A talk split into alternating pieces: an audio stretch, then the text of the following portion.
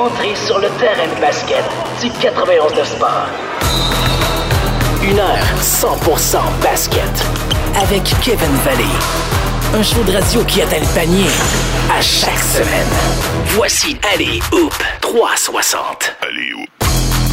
Allez Hoop 360 au 91.9 Sport. Euh, Bienvenue à votre rendez-vous 100% basketball sur les ondes radiophoniques montréalaises. On a eu une très grosse semaine au niveau du basket montréalais justement avec les débuts de la NCAA de certains espoirs euh, québécois qui finalement arrivaient dans la NCAA ou certains qui disputaient une deuxième, troisième ou quatrième saison. Mais aussi, on a eu Chris Boucher qui a signé un contrat de 13,5 millions de dollars avec les Raptors de Toronto. Donc on va toucher à un peu de tout ça dans cette émission dans le premier bloc avec euh, Alexis Goulet. On va revenir justement sur cette conférence de presse-là avec Chris Boucher. J'ai eu la chance d'y participer. On va présenter quelques extraits. Avec Charles Dubébré, ben à ce moment-là, ça sera plus euh, une analyse exhaustive de ce qui s'est passé. Quel rôle on donnera à Chris Boucher? Qu'est-ce qu'on pense de l'arrivée d'Aaron Baines? Aussi du départ de Juan Hernandez qui a été libéré par les Raptors seulement un an après avoir été repêché au deuxième tour. Et on devrait avoir la chance en fin d'émission de discuter avec Keyshawn Barthélémy, mon ami de l'Université du Colorado, qui a disputé euh, son premier match dans la NCAA mercredi. Pour ce qui est de tout de suite, ben on, justement, on, re- on rejoint au bout du ben, au bout du fil, au bout du zoom, Alexis Goulet, qui est notre euh, un de nos collaborateurs. On a la chance de l'accueillir aujourd'hui à l'émission. Comment ça va, Alexis? Ça va très bien, toi, Kev? Ça va euh, super bien. On le dit euh, depuis le repêchage de la NBA, c'est Noël. Ben, cette cette Ouais. semaine, c'est le jour de l'an avec euh, le début de la NCAA. Mais euh, avant tout ça, on va parler de Chris Boucher, justement. Comme je l'ai mentionné, contrat de 13,5 millions de dollars avec les Raptors de Toronto sur deux ans. Premièrement, avant de passer à la conférence de presse et à tout ça, qu'est-ce que tu as pensé de cette signature? Pour moi, je vois juste ça comme du positif pour Chris. Mhm.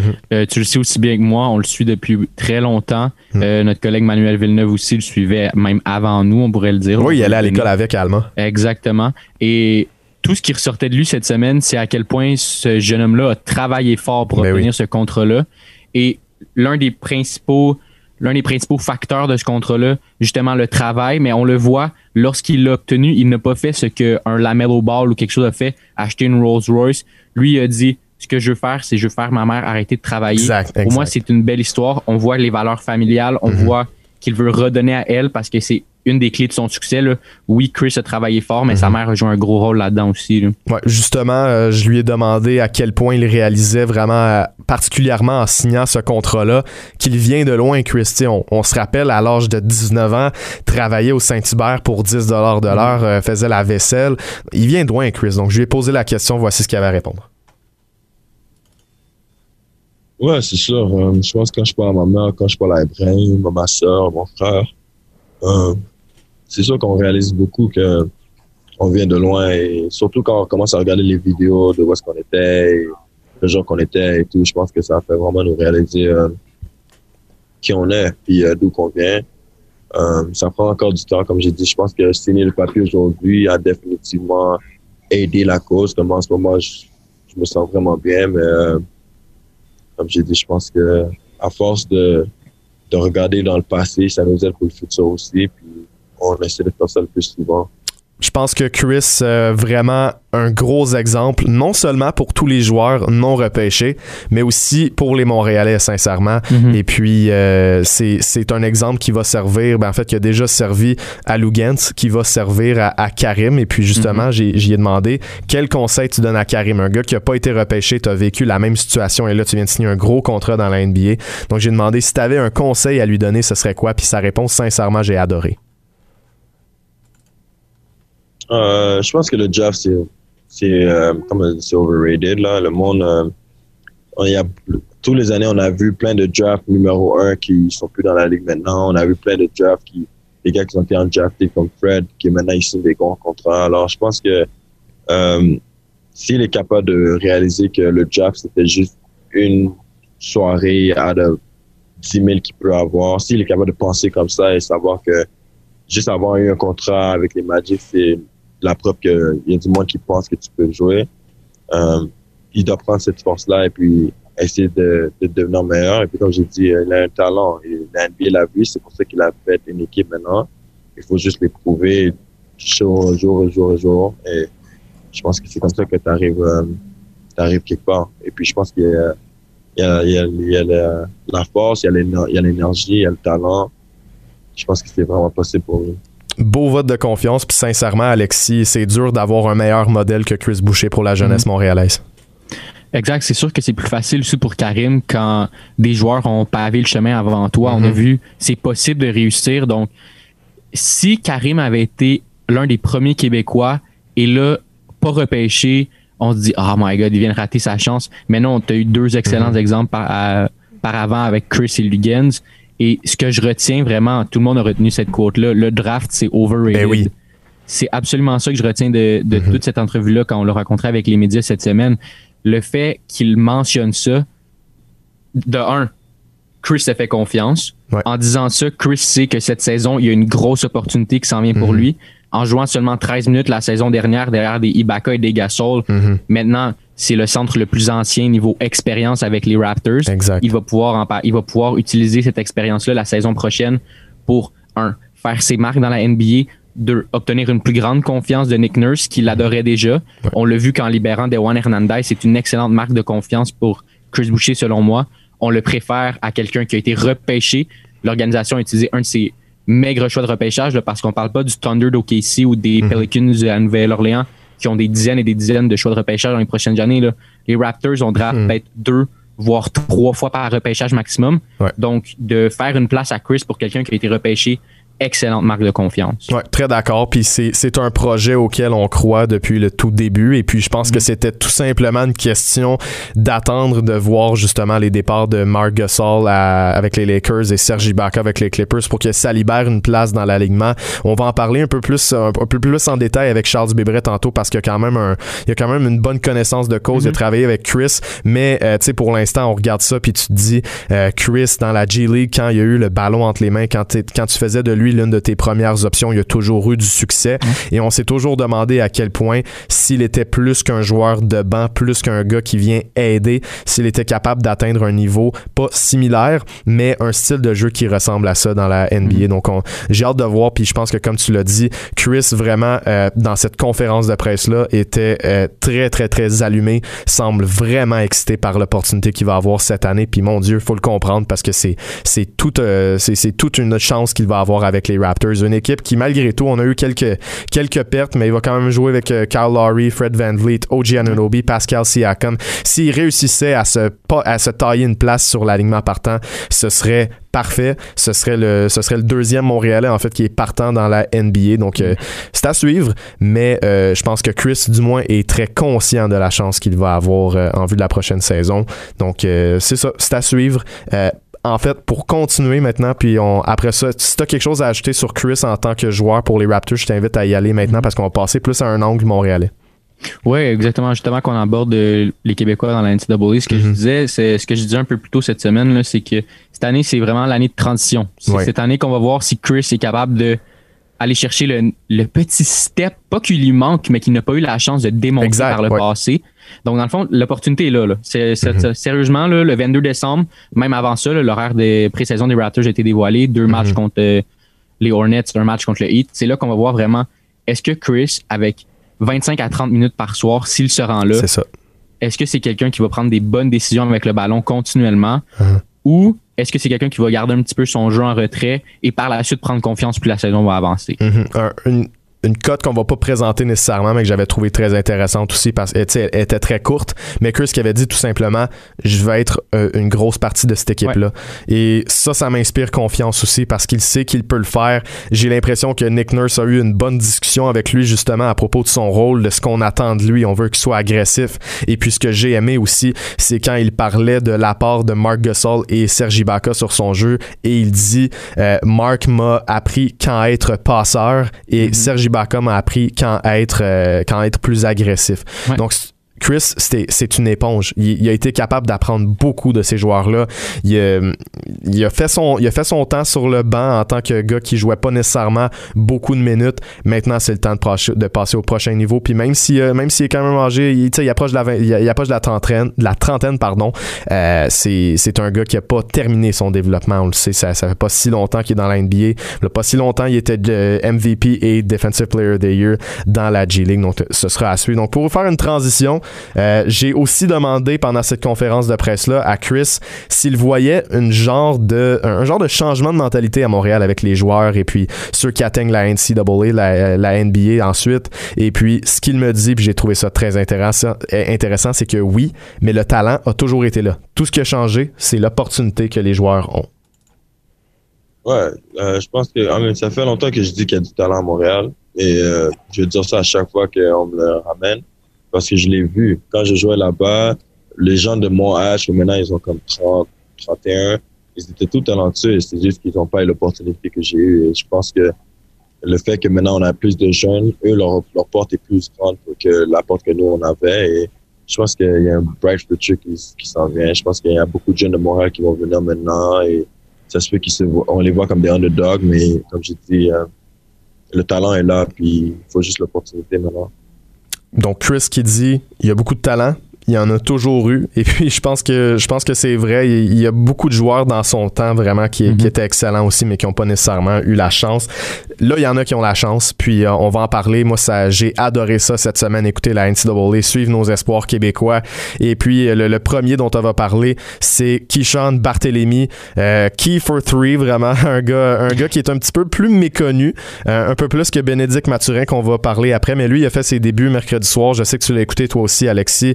Euh, moi, j'ai vraiment vu un gars intelligent qui prend des, qui prend des bonnes décisions, qui force pas les tirs et puis qui a vraiment un, il y a un certain swagger dans son jeu. Il y a quelque chose d'inexplicable euh, à mes yeux. Il, est confiant et tout ça. Donc, euh, j'ai hâte de voir comment ça va, se, ça va se poursuivre pour lui. Hier, il a pas pu jouer en raison de la, COVID-19. Il l'a pas attrapé, mais il y a, il y a du contact tracing qu'on appelle qui fait en sorte qu'on mm-hmm. essaie de limiter les, les contacts. Donc, voilà. Qui chante Barthélemy mercredi soir. Qu'est-ce que tu as pensé de lui en général?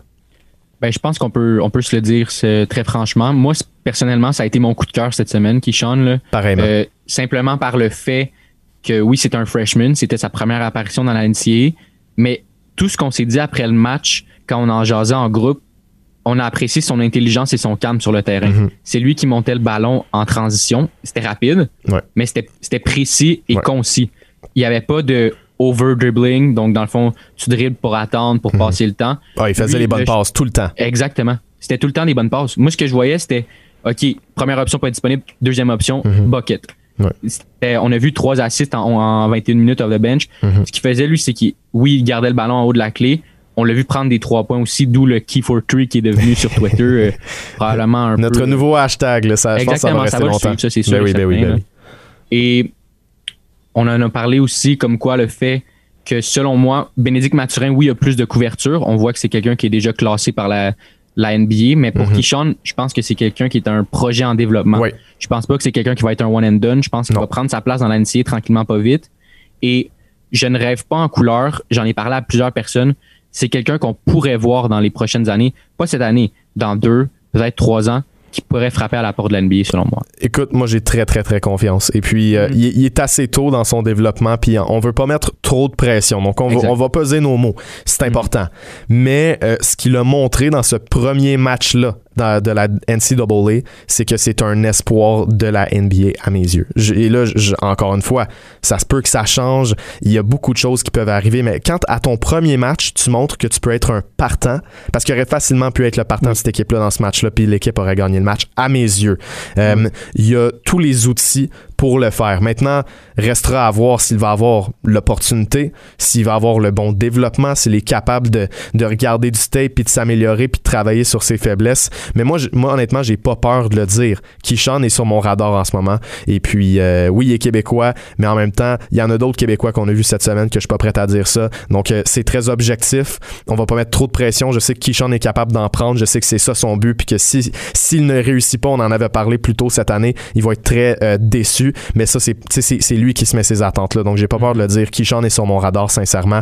Euh, donc, 11 euh, points, 7 rebonds, 3 passes. On l'a dit, il a pas pu jouer hier soir.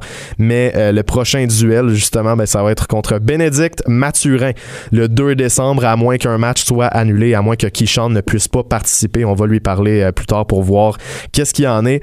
Mais bon, Bénédicte Mathurin, on l'a dit, classé sur certains boards en vue du repêchage de 2021. Espoir numéro un au Canada en 2020. Et puis, il fait ses débuts en Arizona. Donc, une université qui est quand même reconnue. On a eu des gars comme euh, Aaron Gordon, DeAndre Ayton dans, le dernier repêchage, Dylan Green et puis euh, Nico Mannion. Débarque dans un, bon, dans un bon programme avec beaucoup de freshmen. Hier, dispute son premier match. 12 euh, points, 5 rebonds, une passe efficacité de seulement 2, sur 7, mais je pense que tu vas être d'accord avec moi quand je dis que c'était quand même l'un des meilleurs sur le terrain et que au-delà du match qui a peut-être été il n'a pas été nécessairement à la hauteur des attentes niveau efficacité, niveau revirement, mais euh, il a montré tous les outils qui font en sorte que c'est un espoir de, haute qualité. La statistique que j'ai regardée pour Bénédicte hier, c'était pas nécessairement les pourcentages au tir. Moi, c'est l'efficacité au lancer franc que j'ai regardé. Oui, c'est vrai. En 8. 7 en 8, c'est bon. 87,5% Ça, on part de ça, ça prouve premièrement sa confiance et son habileté à aller chercher le contact. C'était mhm. quelqu'un qui était tout le temps, il était là quand ça brassait, il était mhm. là. On a vu que c'est quelqu'un qui est super athlétique avec son gros bloc qui a été appelé comme un goaltending. Ouais, mais il, est, allé la chercher loin. Là. Il est allé la chercher loin. Je l'ai réécouté plusieurs fois et mhm. c'était, c'était proche. Ça aurait pu être un des solides blocs de la soirée. Euh, il y a un vol de ballon aussi qui a mené à son premier panier. Exactement. C'était son premier panier en NCA. Fait que ça, part bien sur un. Euh, sur une, une fiche. Et ce que j'ai apprécié de lui, justement, c'est qu'il s'est pas découragé. Il a raté des tirs en partant le mhm. match, mais il a mhm. pas fait ah, OK, j'ai raté des tirs. Ah, c'est mon premier match. OK, je vais passer le ballon. Mhm. Il a dit OK, j'ai raté des tirs. Je vais retourner aux bases, faire ce que je suis capable de faire, aller à la ligne des lancers francs, obtenir des points, des points que je peux obtenir pour mon équipe sans trop en faire. Et ça, c'est, intelligent.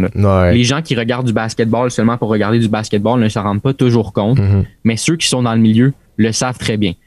Pour commencer un match quand tu te sens pas en confiance, la meilleure option, mes entraîneurs m'ont toujours dit, va à la ligne des lancers mm-hmm. francs. Et c'est ce a fait. Donc, je suis pas stressé pour les pourcentages, le 25% 3 points, 28,6% du field. Euh, ça va venir. Ça, je suis sûr et certain que ça va venir. Ah, ça, c'est un excellent point sérieux. Euh, vraiment, euh, Bénédicte qui, a été intelligent dans ce match-là. Par contre, euh, si on peut parler un peu des, des côtés plus négatifs, euh, je sais pas toi, moi j'ai été un peu déçu, disons, du côté distribution de ballon. Ouais quelquefois, il a tué le jeu trop rapidement, il a forcé une passe et puis ça a mené à, des revirements ou des situations plus difficiles pour, euh, pour l'Arizona. Donc, va devoir faire des passes un peu plus fortes, à mon avis. Peut-être euh, mieux jouer sous pression. Son dribble pourrait peut-être s'améliorer un peu. Mais au final, sais, on, on, peut pas chercher le joueur parfait. C'est tout un athlète. 6 pieds 6, joue position de shooting guard ou euh, forward. Donc, il a montré des belles choses, sincèrement, dans ce match-là. Il a été efficace malgré tout. Euh, défensivement. C'est un gars qui est versatile puis qui pourrait être un bon two-way euh, éventuellement au prochain niveau. Donc Bénédicte, sincèrement, euh, quand même pour un premier match, là on en, on en parle puis on, on, mentionne les points qu'il doit améliorer parce qu'il va devoir les améliorer, c'est normal pour n'importe quel joueur, mais pour un premier match quand même 12 points, 5 rebonds et une passe, c'est loin, loin, loin d'être mauvais. Puis le meilleur est à venir dans son cas. On va regarder du tape, on s'améliore puis on continue. Mm-hmm. Donc c'est pour ça dans le cas de Bénédicte Mathurin, c'est un projet, euh, c'est un projet en développement, mais ça pourrait être assez rapide avant qu'on accueille un cinquième Québécois dans la NBA. Un autre joueur qu'on surveillait avant qu'il arrive justement dans la NCAA, ben c'est un coéquipier de, euh, de Benedict et puis Keyshawn à Brookwood Elite au Québec. Olivier Maxence Prosper, lui, ça a été un peu plus difficile, mais c'est parce qu'il était à Clemson, c'est un freshman, puis il y a beaucoup de talent sur cette équipe-là.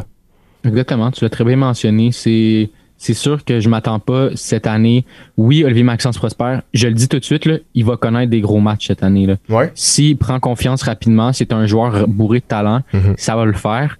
Mais comparativement à Keyshawn, comme on a dit, qui pouvait débuter, je vois pas tout de suite un freshman débuter à Clemson. Ouais. Devant lui, il y a Clyde Trapp qui est un senior, mm-hmm. qui, est, qui, est, réputé notamment pour sa défense. Donc lui, d'après moi, il est intassable cette mm-hmm. saison. Puis juste à côté de lui, on a Nick Honor qui est un, junior qui average plus de 10 points par match dans ses deux dernières mhm. saisons. Juste là, faut que tu prennes les bouchées doubles si tu veux tasser un de ces deux gars-là. Donc, pour relever Maxence Prosper, je m'en fais pas trop. Là. Oui, ça a été un début un petit peu plus difficile, mais il va prendre ses aises. Mhm. Puis, euh, partout où il a passé, il a été dominant puis talentueux. Fait que je vois pas pourquoi ça changerait. Alexis, rapidement, il nous reste pas beaucoup de temps. On va, en mentionner deux, trois autres gars. Euh, Damien Squire, statistiquement parlant, c'est lui qui, qui, a beaucoup impressionné, 21 points. Et puis surtout une belle amélioration si on regarde les deux dernières saisons. Exact. Il a commencé sa première saison, 13 minutes par match, 3 points. Deuxième saison, 23 minutes par match, 6 points. Puis là, il mhm. explose pour 21 points. Meilleure performance en carrière pas de meilleure façon de commencer l'année malgré une défaite de son équipe. Blondo Chukiengo au, New Hampshire, lui, ça a été 18 points, 5 rebonds et 4 assists en 33 minutes. Et puis, euh, encore une fois, ben, c'est une belle progression. Il est tôt, mais s'il est capable de, s'il est capable de connaître une coupe de match comme ça, ça va être une belle amélioration versus l'an passé. Exactement. 18 points, 33 minutes. Ce que, je regarde, ce que j'ai regardé principalement, c'est la différence entre les minutes de ce match-ci et l'année passée. Mm-hmm. Augmentation des minutes, augmentation de la production. Ça reste à suivre. Quincy Guerrier et Nathan Caillot, les deux derniers, euh, vraiment des, ce sont des gars qui sont à leur quatrième saison. Nathan Caillot mentionnait sur nos ondes très récemment que Quincy Guerrier allait connaître euh, une grosse saison à son avis. C'est la première fois qu'il était partant dans la NCAA. Il y a eu un double-double de 15 points et 12 rebonds euh, contre Bryant. Donc, on s'attendait à une grosse, une grosse saison dans son cas. C'est un, un gars qui pourrait peut-être faire du bruit dans la NBA. Mais Nathan Caillot, le principal intéressé, lui aussi, a impressionné avec 20 trois points hier soir. Donc, euh, sincèrement, là, Alexis, on a regardé ça cette semaine. C'est la première semaine qu'on suivait ça cette année. Et puis, les Québécois ont sincèrement impressionné. Ça va être très, très intéressant. Écoute, les, joueurs ont joué soit un ou deux matchs. Il nous en reste encore 25-30 pour ben chaque. Ça va être différentes histoires qui vont être très mhm. intéressantes. Puis on va vous les couvrir tout le reste de l'année. Ah oui, c'est À chaque jour, on vous sort des histoires sur les Québécois maintenant. N'hésitez pas à lire ça. Euh, je trouve qu'on fait de l'excellent travail. Là. On va, c'est rare qu'on se donne des tapes sur l'épaule à nous-mêmes. Mais écoute, c'est, c'est tous des gars, puis il y en a plusieurs autres. il y en a 29 cette année. On va en parler différents aussi à chaque semaine. Mhm. Et euh, c'est une très belle histoire. Comme tu as dit, c'est Noël avant le temps. Et euh, le Noël va, va, se poursuivre dans les prochains mois. Là. Ouais, puis c'est correct de se donner des tapes dans le dos, sincèrement, parce que du côté de notre site web, alleyhoop360.com, si vous voulez visiter, on a fait un gros virage québécois. Et là, on a énormément de contenu sur nos joueurs québécois dans la NCAA, mais aussi euh, justement au Québec. Donc euh, suivez ça sincèrement. Puis sur Twitter aussi, vous pouvez euh, vous pouvez nous suivre. personnellement, Kevin M Valley. Et puis j'ai publié récemment un tweet, en fait hier soir avec c'est un, petit un petit thread avec les autres collègues à, à suivre sur Twitter, notamment Alexis, le gars du sport. Donc c'est à suivre. moi j'ai publié des j'ai publié des faits saillants justement vidéo de qui chante de Bénédicte. Je vais continuer à le faire lorsque je regarde les matchs. Mais bref, on continue à suivre ça cette année. Ça va être extrêmement intéressant. Je sais qu'on est plusieurs gars dans l'équipe qui suivent ça avec attention. Alexis Goulet, merci énormément pour cette belle et longue chronique. J'ai été très content de la faire avec toi. Euh, comme je dis toujours, c'est toujours très solide. Donc, euh, merci beaucoup pour ton temps aujourd'hui. Le plaisir est partagé, mon ami. À la prochaine. yes, à la prochaine. On fait une courte pause et au retour, on parle avec Charles Dubébret pour approfondir un peu plus le dossier de Chris Boucher et de Aaron Baines avec les Raptors de Toronto. Une heure 100% basket. Allez, Hoop 360. Depuis la dernière fois qu'on a parlé avec Charles Dubébret la semaine passée, énormément de mouvements de personnel ont été effectués du côté des Raptors, principalement du côté des centres. Les départs de Ibaka et Gassar, la signature de Chris Boucher, Aaron Baines et Alex Lynn. Euh, donc beaucoup de nouvelles à analyser de façon euh, plus profonde avec Charles. Donc premièrement, Charles, comment ça va aujourd'hui?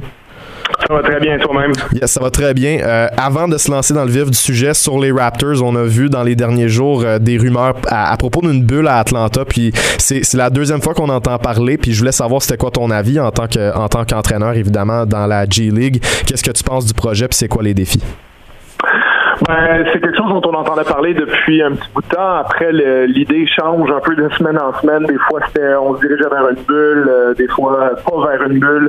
Euh, mais disons que le plus euh, plausible, le plus probable, c'était ça. C'était une bulle qui éventuellement aurait lieu à Atlanta. Je pense qu'il n'y a rien de confirmé encore, mais que ça se dirige vers ça. puis ça rajoute aussi un niveau de complexité en plus pour une équipe canadienne parce que les Raptors, bon, on vont se relocaliser à Tampa, ce qui fait que les Raptors à peuvent pas jouer à Mississauga non plus avec tout ce que ça implique, qui y va, qui y va pas. voilà, il y a puis il y a même question que certaines équipes NBA qui iraient peut-être pas non plus, que c'est mhm. peut-être pas les 28 équipes de la G League qui iraient en vertu des coûts là, importants que ça. on parle d'environ un demi-million de dollars par équipe. c'est sûr, ça peut paraître comme de l'argent de poche un peu pour pour des équipes qui dépensent des, des, centaines de millions, mais il reste que quelle est la, la, vraie nécessité de cette bulle-là, c'est ça qui, qui, est dans la tête des organisations ce moment, puis quelles sont les, mhm. les coupures qui vont aller avec ça. Donc euh, nous, c'est un peu ce qu'on attend de voir aussi, euh, euh, comment nous on va négocier ça avec les Raptors 905. Puis ben, justement, est-ce qu'on ramène parce qu'on y a beaucoup de gens dans ma situation aussi qui sont du staff qui font partie de ces équipes-là qui peut-être pourraient ne pas en faire partie aussi pour une année. Donc c'est sûr que c'est pas nouveau pour nous, c'est cette incertitude-là qu'on a depuis le, mois de juillet, mais de toute façon, on va se on va s'organiser. Puis ce qu'on espère, c'est que les, les, les, bonnes nouvelles qu'il y a eu dans les dernières semaines par rapport au vaccin, à la vaccination, c'est plus de garder nos yeux sur un retour éventuel à, quelque chose d'un peu plus normal la saison d'après, euh, indépendamment de ce que cette bulle aurait l'air, parce que je pense que c'est pas quelque chose qui durerait plus que peut-être 6 mm. à 8 semaines avec une saison euh, très, très compacte. Bon, on le souhaite pour tout, euh, ben, en fait, à tous les niveaux, pour que tu aies un emploi, pour que nos, nos, jeunes joueurs puissent se développer, parce que la G-League est quand même très, très, très importante et vitale à, à la NBA, puis évidemment, on souhaite un retour à la normale.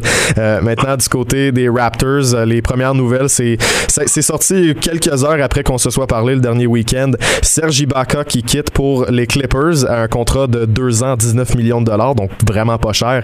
Et Mark Gasol, lui, lui aussi, ça, a été très, ça a été très, euh, c'était pas un gros contrat avec les Lakers de Los Angeles, un contrat minimum. Donc, qu'est-ce que tu as pensé de ces deux signatures-là? Évidemment, c'est des grosses pertes pour les Raptors c'est des grosses pertes, mais c'est des pertes qui allaient arriver éventuellement aussi, parce que, comme je le mentionnais euh, dans les dernières semaines sur différents euh, euh, différents médias, je veux dire, les Raptors ont eu pendant les années 2010, on remet les choses en perspective, une belle série de succès avec le groupe Lowry, DeRozan, Valentuna, cette équipe-là qui gagnait plus de 50 matchs. Après, tu as quelques échanges, le premier étant celui d'Ibaka, ensuite le deuxième qui va chercher Kawhi Leonard, le dernier étant celui de Gasol, mhm. qui, qui amène les pièces complémentaires, ben pas complémentaires dans le cas de Kawhi, mais dans le cas d'Ibaka et, et Gasol dont on parle aujourd'hui, euh, qui vont amener le championnat en 2019, mais éventuellement, bon, Gasol à l'âge qu'il a, euh, Ibaka aussi, c'est pas des gens sur qui tu veux commettre de l'argent à très très long terme. Donc il y a eu, bien entendu, un intérêt des Raptors de les mhm. ramener, euh, mais la question, c'est jusqu'à quel point tu es prêt à handicaper ton futur pour des joueurs qui ont plus de 30 ans,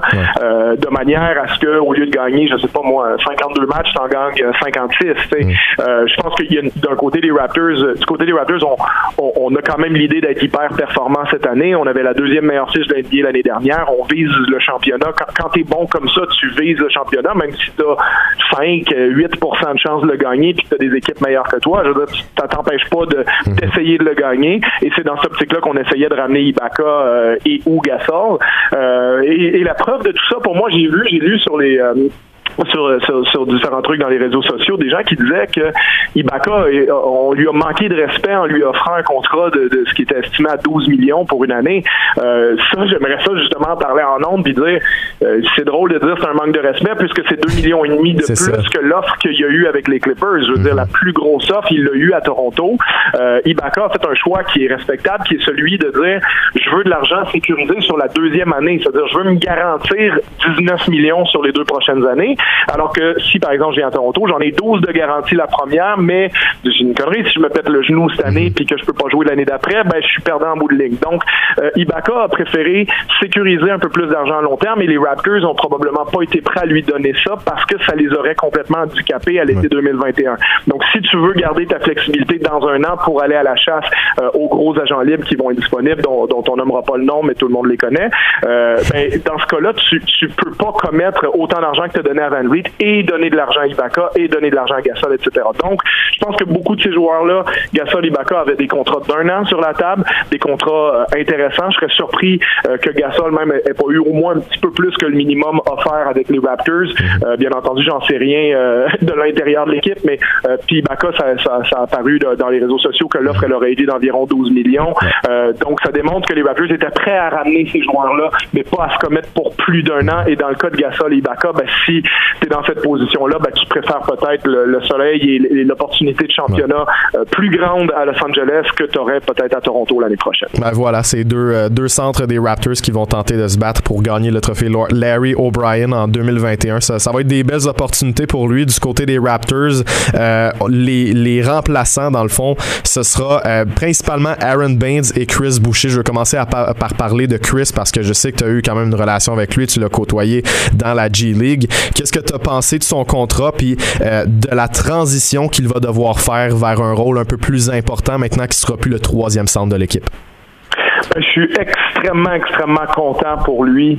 Euh, je pense qu'il le mérite. Euh, je suis agréablement surpris aussi du, montant du contrat. Mhm. euh, puis surtout, bon, les gens au Québec connaissent le, passé de, de, Chris, donc je pense que c'est vraiment, comme on dit, c'est life-changing euh, pour lui, pour sa famille. Puis ça, j'en suis euh, extrêmement, extrêmement heureux pour avoir connu aussi sa mère, puis voir un peu le, milieu familial autour de lui. Donc mhm. vraiment très content pour lui, puis pour sa famille. Je pense que ça dépasse aussi, comme je dis, en termes de montant euh, peut-être certaines espérances que j'avais, pas parce que je pensais pas qu'il le méritait, je pense qu'il le mérite, mais je savais ce que le marché était cet été mm. euh, dans, dans, le, dans le, contexte de la pandémie, puis le fait que les big men en NBA, ben, les équipes les veulent de moins en moins, sont un peu interchangeables. Donc, euh, quand tu regardes, par exemple, des gars comme Gasol puis Ibaka, oui, c'est sûr, c'est des contrats qui ont été négociés il y a quelques années, ils sont plus vieux, ils méritent un peu moins, mais quand tu regardes que Ibaka, son salaire descend de, de 22-23 millions à 9, c'est, c'est, mm. pas juste une légère, alors qu'il vient quand même de faire une saison à 16,8 rebonds de moyenne euh, en shootant bien de l'extérieur. On connaît la valeur que Serge a.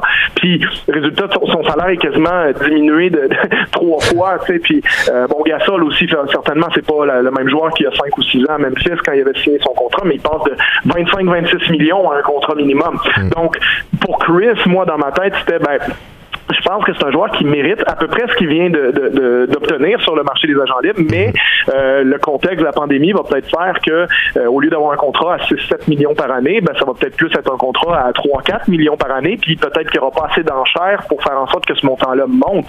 Euh, pensez peut-être à Cambridge aussi, l'autre joueur de Montréal, qui avait eu une saison similaire, j'ai envie de dire, avec Orlando l'année passée. ben, il a eu un contrat de 6 millions pour deux ans. donc vraiment, je m'attendais à ce que peut-être Chris allait obtenir quelque chose comme ça, même si a peut-être démontré des choses un peu plus euh, extravagantes, un peu plus euh, exceptionnelles que Cambridge, euh, qui est dans un rôle solide à Orlando. Donc, très content de la résultante pour lui. puis je pense que Chris, indépendamment d'où ça allait être, il a besoin de faire cette prochaine étape-là, de, de, passer un cap puis de devenir un joueur à 20, 22, 25 minutes par match qui peut jouer beaucoup, d'être sur la rotation de l'équipe, qui rentre toujours au premier quart, pas d'attendre qu'un des deux en avant de lui soit blessé ou soit pas ce soir-là. Puis là, Chris va avoir cette vraie opportunité-là euh, opportunité de prouver ce qu'il peut faire euh, soir après soir dans un rôle plus important. Et ça, fallait qu'il l'aide n'importe où, où il allait aller. Donc, je, suis d'autant plus content que ça soit à Toronto. Donc, vraiment content pour lui.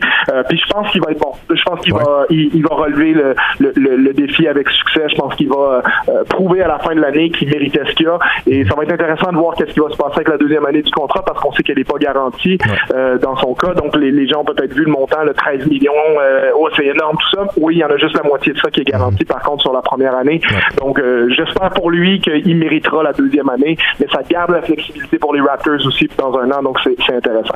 Maintenant, les, les Raptors ont signé un, vétéran, mais un vétéran qui a connu sa meilleure saison en carrière l'an passé. Tu m'as dit que tu l'aimais, c'est Aaron Baines, un, centre qui tire bien de la ligne de trois points, qui va pas nécessairement chercher le plus de rebonds, mais euh, c'est un bon fit, puis présentement, par défaut, serait le centre euh, numéro un des Raptors oui, Aaron Baines, euh, c'est vraiment c'est un, excellent joueur. Je pense que c'est un gagnant. D'abord et avant tout, c'est un joueur mhm. qui euh, euh, vraiment te, te, permet d'avoir de, des bonnes saisons avec tes équipes. Quand tu regardes ce qu'il apportait au tout début de sa carrière à San Antonio, je trouve qu'il nous donnait des minutes extrêmement solides. ensuite, il a signé un bon contrat. Il est allé avec les Pistons. Il a été bon avec les Celtics. Il a été encore meilleur cette année avec les Suns. Et ce qui est pas négligeable, c'est quand il est dans un plus gros rôle, comme avec l'équipe nationale d'Australie, Aaron Baines a été excellent à la Coupe du Monde en 2019. Oui, 2019, je vais pas me tromper sur l'année. Il a été excellent avec l'équipe nationale d'Australie. c'est un joueur qui, qui vraiment non seulement produit, mais qui est capable de faire produire les autres. C'est un des meilleurs poseurs d'écran de la NBA. C'est un joueur extrêmement costaud, extrêmement rugueux en attaque. Donc, quand il pose ses écrans, moi, je pense qu'il va beaucoup faciliter la vie de Pascal Siakam, de Fred Van Vliet, puis de mhm. Kyle Lowry. Euh, donc, dans ce sens-là, c'est un bon fit parce que il va faire des vrais gros écrans qui vont les libérer. Euh, puis, non seulement bon sur l'écran, mais aussi quand il roule au panier, il y a, la, science de euh, d'être capable de, on appelle ça clear, de, de, de sealer le joueur derrière lui. Donc, c'est dur de l'expliquer comme ça, mais c'est qu'il va, il va comme écraser le défenseur derrière lui d'une manière semi-légale ou illégale. Mais comme il le maîtrise bien, il ne fait pas si de faute là-dessus, mais ça, ça libère encore plus d'espace pour les joueurs qui veulent aller finir au panier. Et Pascal Siakam, je pense qu'il va beaucoup bénéficier de la présence d'un joueur comme Baines. Euh, a déjà été un bon poseur d'écran. Je le trouvais l'année dernière peu lent là-dessus pour changer mhm. ses angles d'écran en fonction des types de défense. Je pense que Baines va être un upgrade à ce niveau-là. Euh, défenseur très dur, super coéquipier. Puis on l'a vu quand même de très loin l'année dernière, sa meilleure saison en carrière, 11 points et demi de moyenne, euh, 35 à 3 points. C'est la première année où il prenait plus d'un tir à 3 points par match, il en prenait 4. Donc très bonne année au niveau de son shooting. Il est encore en train de progresser là-dessus. Donc euh, vraiment, moi, quand j'ai vu qu'on perdait Ibaka et Gasol, je voulais que ça soit. Il y avait deux cibles que j'avais en tête, okay. lui. Donc quand on, l'a eu, j'étais vraiment très très content qu'on l'amène à Toronto. Puis comment tu vois la distribution des minutes entre Baines et Boucher? Je pense que Baines est un joueur qui peut te donner peut-être 26-28 euh, minutes par match. Tu sais, un, un, titulaire qui joue peut-être légèrement plus que la moitié du match. Euh, mais c'est peut-être aussi l'avantage d'avoir un gars qui a été euh, en sortie la, la, majorité de sa carrière. On peut dire que juste été titulaire une année en 2017-2018 avec les Celtics.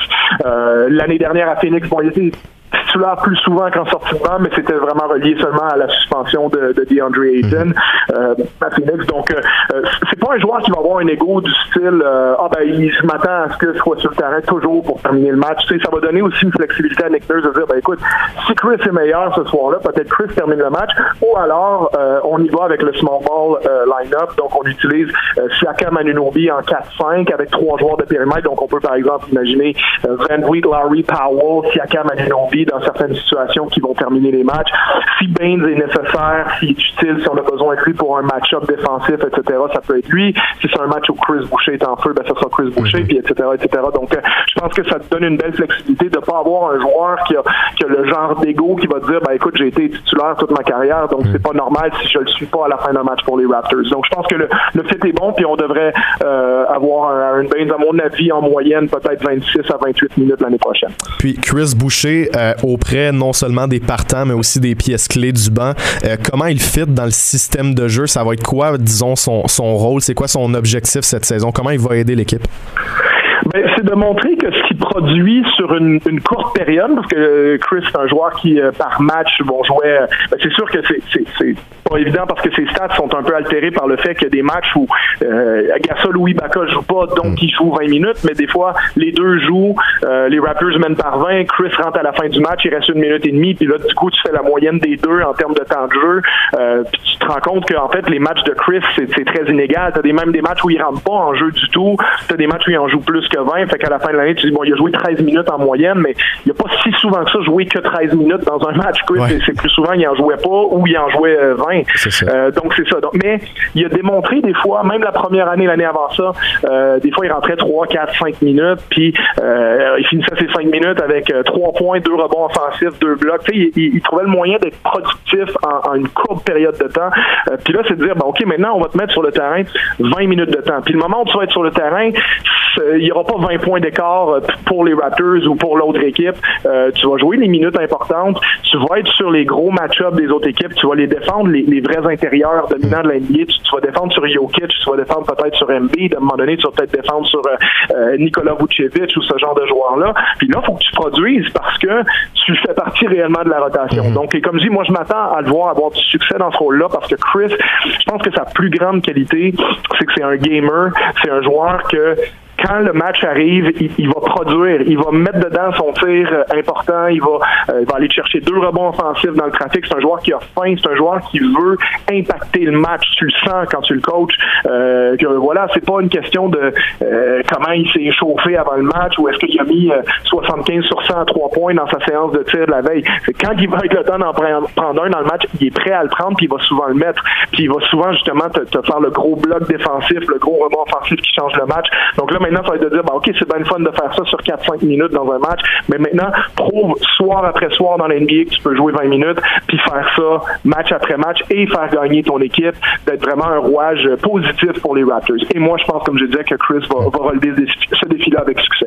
À suivre, euh, un autre changement au niveau des centres qui a été effectué. Ben, premièrement, Dewan Hernandez euh, qui a été libéré et on a signé Alex Len pour euh, en fait devenir un peu la police d'assurance de cette, de cette formation-là. Qu'est-ce que tu as vu dans, dans ce switch-là puis dans le fait que Hernandez a été libéré?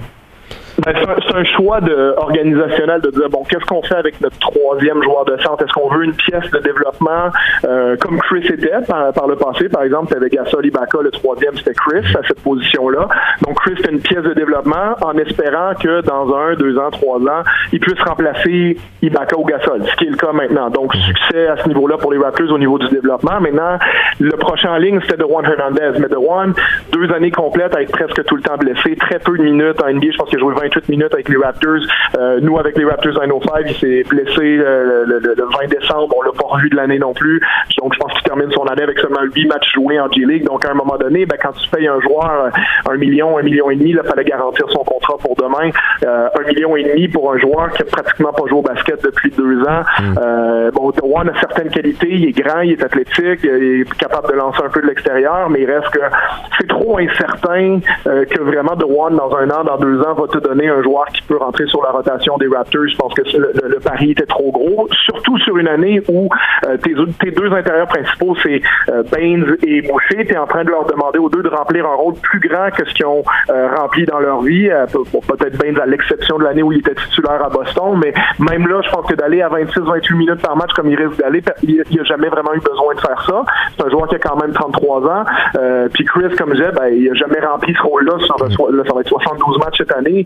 Donc, jouer 1400, euh, 1500 euh, minutes sur une saison, Chris, c'est voilà, une nouvelle étape. Donc, tu as besoin peut-être de quelqu'un qui va te, euh, te rassurer un peu plus si jamais Chris se blesse ou Aaron se blesse. tu as besoin de quelqu'un qui peut jouer un peu plus et cette personne-là, c'était pas de Juan Hernandez. Mm-hmm. Alors que Alex Len, ben, c'est un joueur qui a quand même, je veux dire, a été titulaire 183 matchs dans sa carrière en NBA, fait quand même 5 saisons à plus de 20 minutes. Donc, la plupart de ses saisons, c'était pas un titulaire. Il a été à Phoenix en début de carrière, mais je veux dire, même à Atlanta a été à plus de 20 minutes par match plusieurs saisons. Donc, c'est un joueur quand même qui est un, backup établi de la NBA, qui est habitué d'être un centre numéro 2. Donc, pour un contrat minimum, tu obtiens ton centre numéro 3. En réalité, c'est un centre euh, numéro 2. Tu as quand même fait un bon coup. C'est un joueur qui a juste 27 ans aussi, Alex mm Donc, ça peut aussi euh, être une belle surprise. Je m'attends pas non plus, euh, vu le contrat qu'on lui a donné, à ce que directement, on, lance beaucoup dans la mêlée. Je pense qu'il va y avoir beaucoup de matchs où il jouera pas. Mais t'es jamais, comme je disais, à l'abri, surtout dans une saison compactée qu'on va avoir une blessure à Baines va boucher. Puis là, oh, soudainement, ben, Len, il doit jouer 15, 18,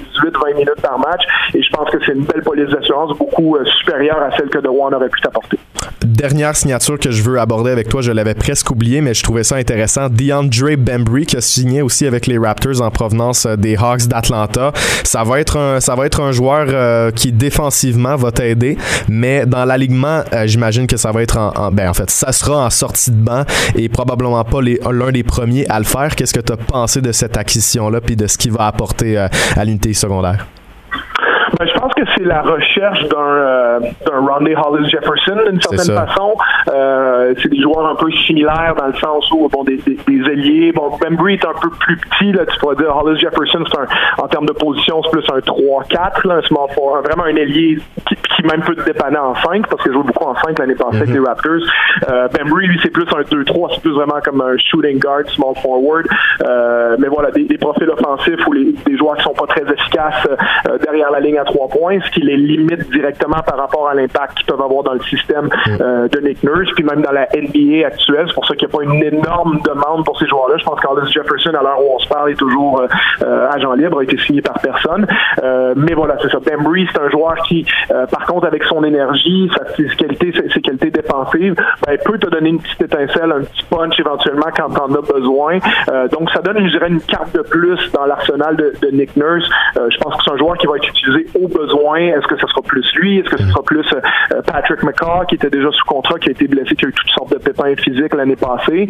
Euh, mais McCaw, on lui avait donné deux ans garantie, donc c'est pas un joueur sur qui on va abandonner directement. Je pense qu'on va essayer de voir ce qu'on peut avoir avec McCaw, mais si on est insatisfait de McCaw, peut-être que euh, justement Bembry peut te donner un certain nombre de minutes. Puis comme je dis, tout ça va être impacté par ce qui va se passer au camp d'entraînement, comment le début de la saison va se passer pour certains joueurs, qu'est-ce qui se passe avec la situation de, de Terrence Davis aussi.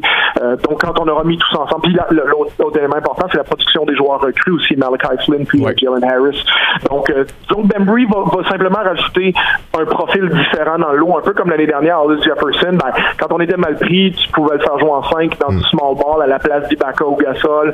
Euh, je veux dire, il y avait un débat, est-ce que c'est mieux Rondé ou c'est mieux Chris Boucher? Ben, je veux dire, dans l'absolu, je pense que Chris Boucher, c'est le meilleur des deux, mais mhm. c'est des profils complètement différents. Donc, comme ça, comme entraîneur, avoir des joueurs de plein de profils pour répondre à différentes situations. Puis ça prenait, je pense, un joueur comme Bembry pour, euh, pour compléter l'effectif.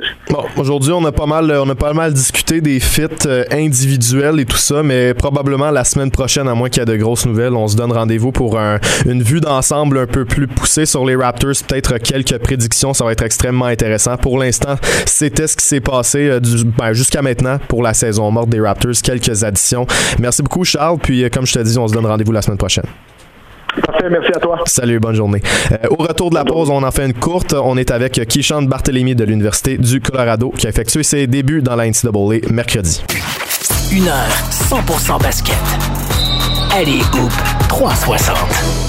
On parle avec Kishan Barthélémy, un jeune Montréalais qui vient de faire ses débuts dans la NCAA mercredi soir avec l'Université du Colorado. Donc, euh, un, gros début quand même. On va lui en parler. On va parler de sa saison ici, d'un incident qui s'est passé hier et qui a fait en sorte qu'il a raté son match. Kishan, comment ça va aujourd'hui? Ça va bien, toi? ouais, ça, bien. Ouais, ça va super bien. Euh, je sais, puis on va commencer par ça. Je sais que c'est vraiment plate. Euh, hier, j'ai commencé à écouter le match du Colorado et à peu près à la neuvième minute de la première demi, je, je me dis, mais voyons où est chante et finalement, euh, le commentateur annonce que tu es que tu es écarté du match en raison du contact tracing de la COVID-19. Donc, tu étais en contact qui est pas nécessairement direct avec une personne qui a le virus. Peux-tu nous expliquer un peu qu'est-ce qui s'est passé? Euh, dans ce sens-là?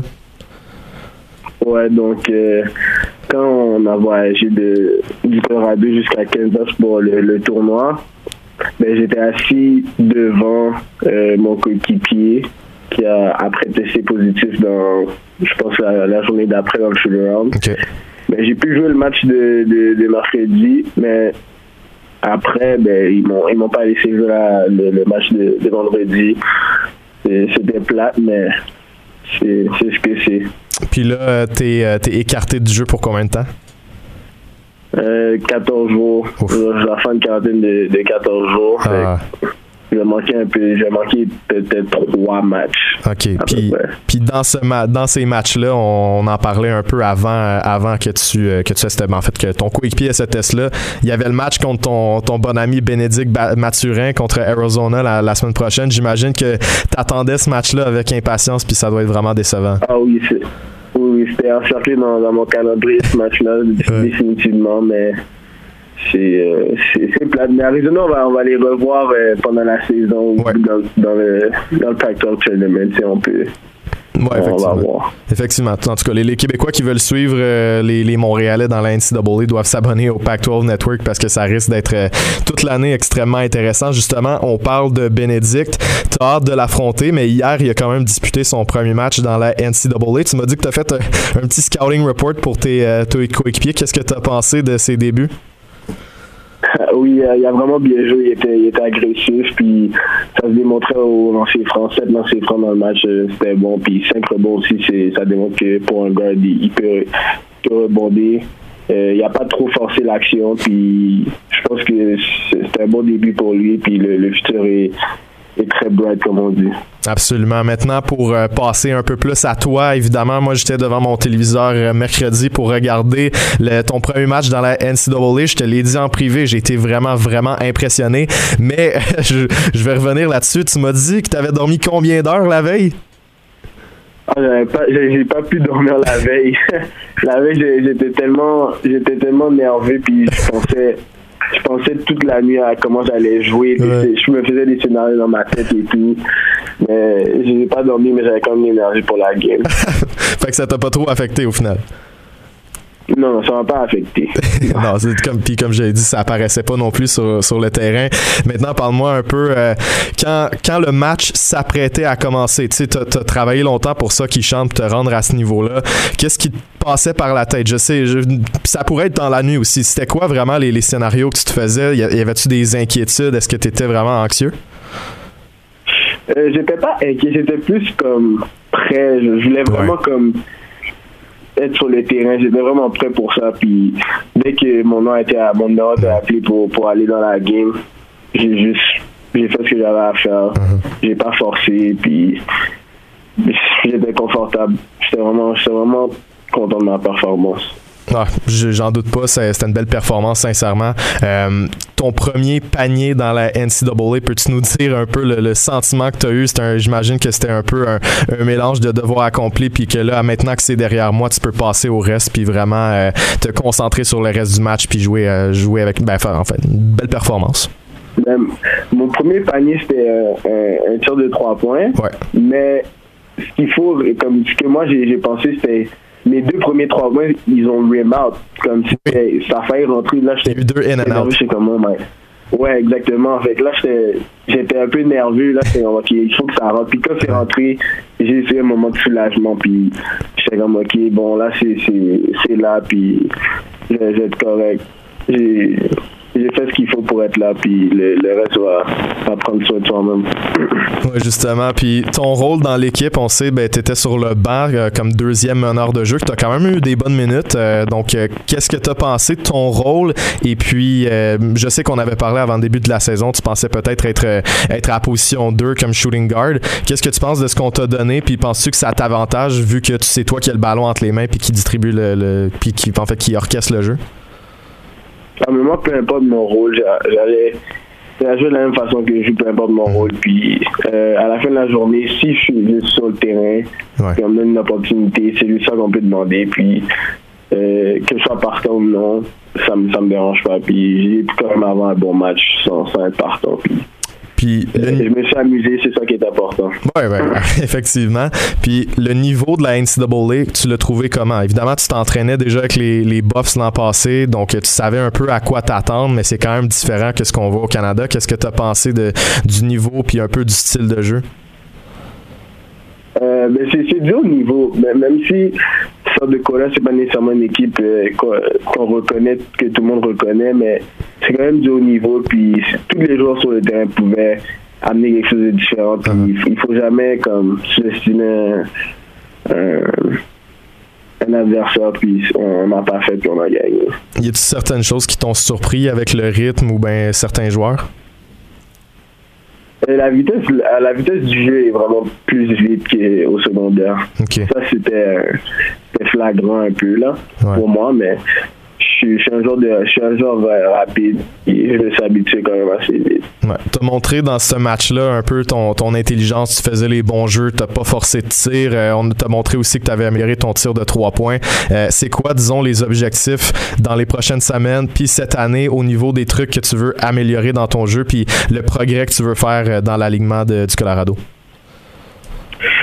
Euh, ben, euh, franchement, j'ai j'ai trouvé que j'avais bien euh, reboundé euh, Ouais. pendant la game.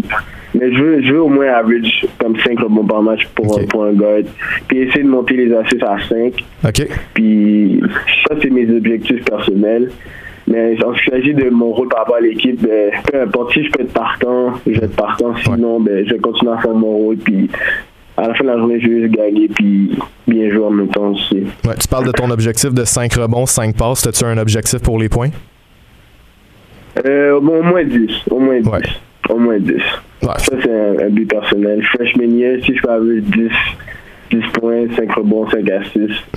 je, je, vais le prendre, mais c'est sûr que dans, dans, le match, je vais viser plus haut que 10, mais si je peux, je peux me mettre une, une bonne barre, ça va être bon qui chantent dans NCA, il y a des euh, one and done, il y a des gars qui jouent deux saisons. Euh, toi, ton objectif, disons, pour le nombre de temps que tu veux passer dans la NCAA, c'est quoi?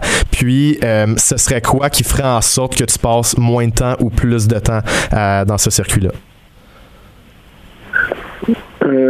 moi, mon objectif, c'est définitivement de de mettre en position en meilleure position pour pour être dans la draft mais si ça n'arrive pas pour moi je vais pas comme je vais pas comme me mettre de pression ou être fâché ou whatever. Mm. Comme je, je vais revenir la saison prochaine, améliorer ce que je vais améliorer, puis je pense que je dois faire pour être euh, dans, dans la draft. Puis c'est un processus à la fin de la journée, puis c'est vraiment, il faut prendre son temps, il faut, faut jamais être pressé, puis si c'est là, c'est là. Donc, c'est ça mon approche. C'est une belle approche, Kishan. Euh, merci beaucoup pour ton intervention aujourd'hui. Puis on va continuer de te suivre évidemment dans, les prochaines semaines. Peut-être te parler une couple de fois aussi. On va essayer de, on va essayer de faire quelque chose avant le prochain match entre euh, l'Arizona et puis euh, le Colorado avec Bénédicte. Mais bref, je te le répète, on a tous été très très très impressionnés par ta performance ici. Et puis on continue de te suivre, lâche pas, continue de travailler comme ça. Puis je te souhaite je te souhaite que tes 14 jours de confinement passent euh, quand même assez rapidement pour que tu puisses revenir à l'action. Merci. Salut là. Donc euh, voilà, Kishan Barthélemy de l'Université du Colorado qui a testé négatif à la COVID-19, mais qui doit quand même s'absenter pour une période de 14 jours en raison du contact tracing dans la NCAA.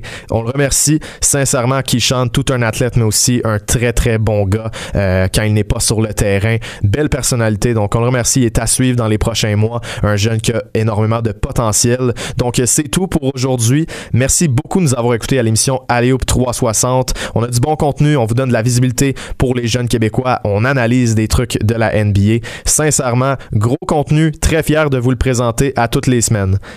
Sur ce, je vous invite à nous suivre sur les réseaux sociaux aleoup360.com pour toutes les nouvelles, aleoup360 sur les réseaux sociaux et vous pouvez également me suivre sur mon compte Twitter personnel Kevin M. Valley pour euh, vous livrer des vidéos des espoirs québécois, des analyses et des updates. Merci beaucoup, restez là au retour de la pause. Charles-Alexis Brisebois et Passion MLB.